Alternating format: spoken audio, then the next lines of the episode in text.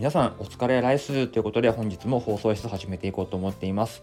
この番組は普段は教育現場で働いており放課後は NFT クリエイターまたはお金を高めるオンラインコミュニティマネリテ DAO の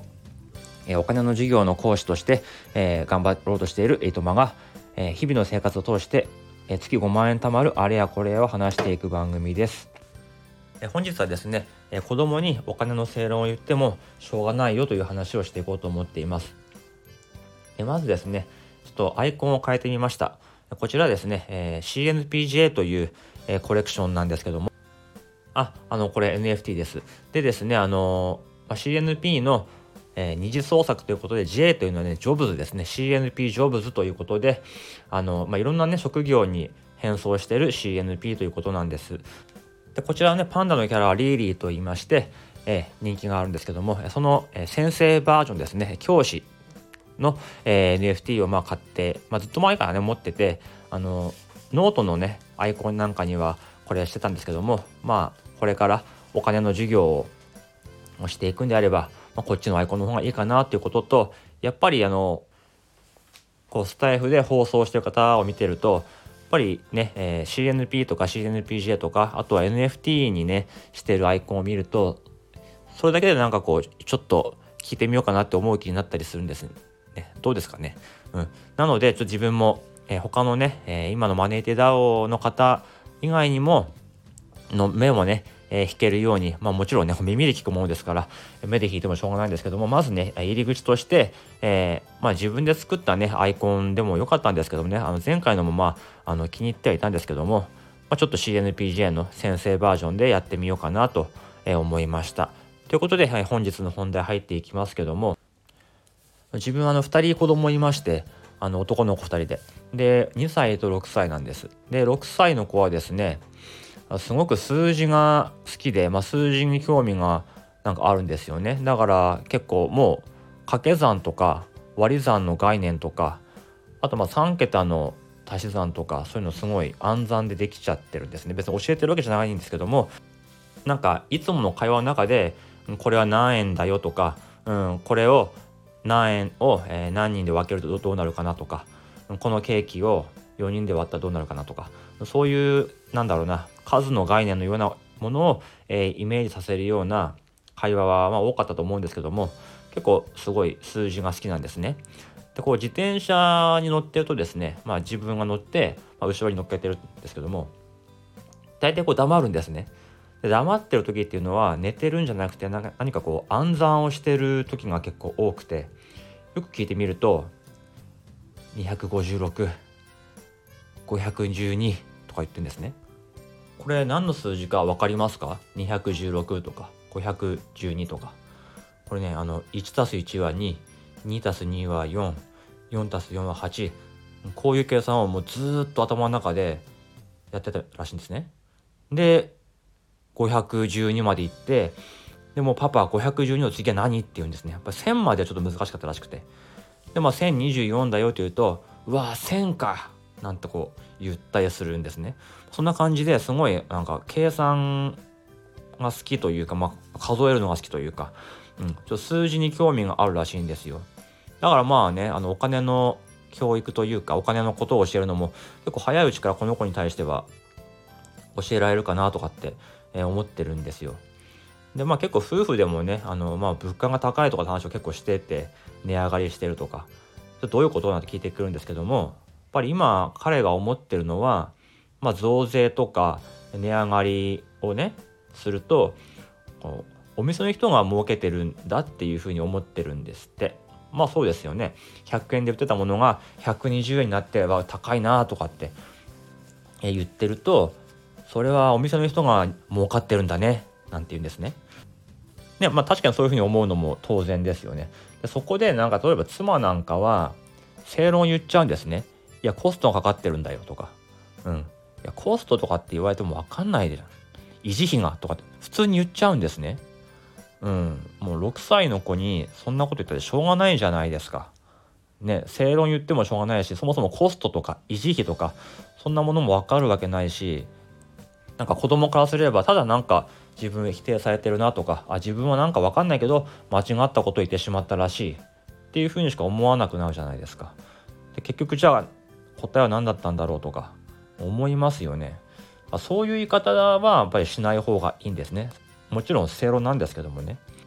でまあ子供はね計算好きだから、まあ、同じようなことをまた言うわけですよ別の機会に。その時僕なんかが言うのはまず一旦聞くんですよね。確かにそうだね。お店の人ずるいかもしんないね。うん。でもこういう考え方もないかなってことで話すんですよ。でもお店の人だってその例えばレストランだったらレストランのカレーライスの値段が500円から550円になったとして50円全部儲かってるかっていうと例えばそのお店の人が人参とかじゃがいもを買ってくる時にそこ値段が高かったらどうしようあとはそこのお店に人参とかじゃがいもを運んでくるトラックのガソリン代も上がってるんだってそうするとトラックのね運転手さんは高いガソリン代払わなきゃいけないとかもあるんだってあとね人参とかじゃがいもを作ってる畑をねやってる農家の人も困ってるらしいんだよ。人参とかじゃがいもを作るための肥料とか例えば畑を耕すための機械とか買う時も全部値段が上がってるんだって。なんで話をしました。じゃあ全部値段上がってるじゃん。誰も得してないじゃん。なんて言うんですね。うん。なかなかいいところをつくなって思ってて。うん。そうなんだだから誰も得してないかもしれないね。なんて話をしました。そしたらですねじゃあもうお金なんかなくなればいいのに全部みんなで物を交換すればいいんだ。なんて言ってました。うん。原始時代の物々交換の時代に行きましたね、うん、でも実際ねあの日本の経済なんていうのも物々交換から始まってでそのね物と物の交換だと例えば食べるものだったら腐ったりしてしまうから、うん、保存が効かないから、うん、そういうの変わるようなお金とかね、まあ、石とか貝とか、まあ、そういうのを使って交換が始まって銀行ができて、まあ、今のね、えー、システムがあるなんてことになってるわけなのでなかなかこの物々交換のところまで、うん、考えが及んできてるんだななんて思って、えーまあ、感心したって話ですね。うんだからまあ子供に対してねそういうお金のことを話す時、まあ、すぐにねコストがかかるよねとか、うん、維持費がなんて言うと、まあ、大人だったらねもうすぐに分かるじゃないですか。だからコストとか維持費とかもう3文字で、えー、伝わるから伝わるのでついそっちをね使っちゃうんですけども子供にやっぱり頭の中に絵を描かせてあげないと理解できないからこれぐらいゆっくりとか長く話をしないといけないんですよね。だからうん子供に喋る時は大人だったらねこれぐらいで伝わるなんていうことはやっぱりそういう思い込みはなくさなきゃいけないしちょっとやっぱりね6歳ってなるともう喋れるし普通に。だからつい大人の喋ってることが全部理解できるぐらいのふうに、まあ、勘違いしてしまう、ね、親も親とか大人もいるんだけどもいやそうじゃなくてやっぱり経験はすごく少ないし世界も狭いんだから頭の中にこう絵を描かせてあげるとかそういうような話し方とか時間かけて言っとかないとダメなんだなと思いますね。でやっぱりあとはあれですね結構本とかすごい好きなのでお金とかの起源とかそういう感じの子供向けの本なんてのもまあ家にどんどん置いていこうかななんて、えー、思ってます。確か以前大河内薫先生がボイシーで、まあ、にゃんこ大先生のあのお金の本が出るなんていう話をしてました。まだ発売されてなくて、この前ね、Amazon で見たら予約があったんですけども、ちょっとあれ買ってみて、まあ、うちの子にゃんこ大戦争ちょっと興味があるらしいのでね、あの、そんなんでちょっとお金の入り口に触れさせてみようかなと思ってます。でも小学校に入ったらね、ちょっとお小遣いとかあげてどうやって使うかとか、そういうことも考えさせようかななんて思ったりしています。で、今日のね、放送を撮ろうと思ったきっかけが、えー、実はもう一個あって、あのマネーテダウの方で、まあ、ちょっと、ね、あのお金の講師のあのチャンネルがあるんですけどもそこでですねちょっとあのその誰向けにお話をするかその講師をやるんであれば、うん、どこをターゲットにあの話すかとかじゃあこの子供に話す先生はこの人にやらやってもらおうとか大人向けの話はこの人にやってもらおうとかそういうグループ分けの提案がねあったんですね。でまあ自分はね職業柄まあねあの子供と接することが多いというのもあってあの子供向けね子供対象のお話をしたらどうかお金の授業をしたらどうかっていうふうに割り振られていたんですね。だからちょっとこの放送もですねあのねなんか株の利回りとかお得な株主優待とかそんな話もしたいんですけどもなんかこうターゲットを絞ってね子供に絞って子供に話しかけるような子供でも分かるようなあと話し方とか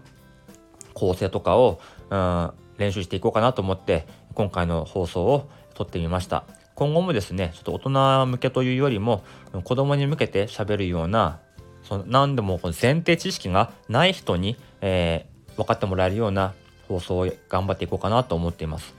まあねあのツイッターとかもですけどもこうターゲットを絞って絞ってとか話す内容を絞ってとかそういうある種の専門性がねあの尖った専門性があるような方がまあね覚えてもらいやすいですからね。あこの人は子供に向けたお金の話をする人なんだとか、まあ、NFT であってもあこの人はカレーの NFT のことを喋ってる人なんだなとかそういうことばっかりつぶやいてるアカウントなんだなとかそうやってあの一個にね絞っていくことでこう目立ってよりこう認知もね広がっていくのかななんていう、えー、下心もちょっとあったりしますけども、えー、頑張っていこうと思っています。では今日はこの辺でおいとまいたします。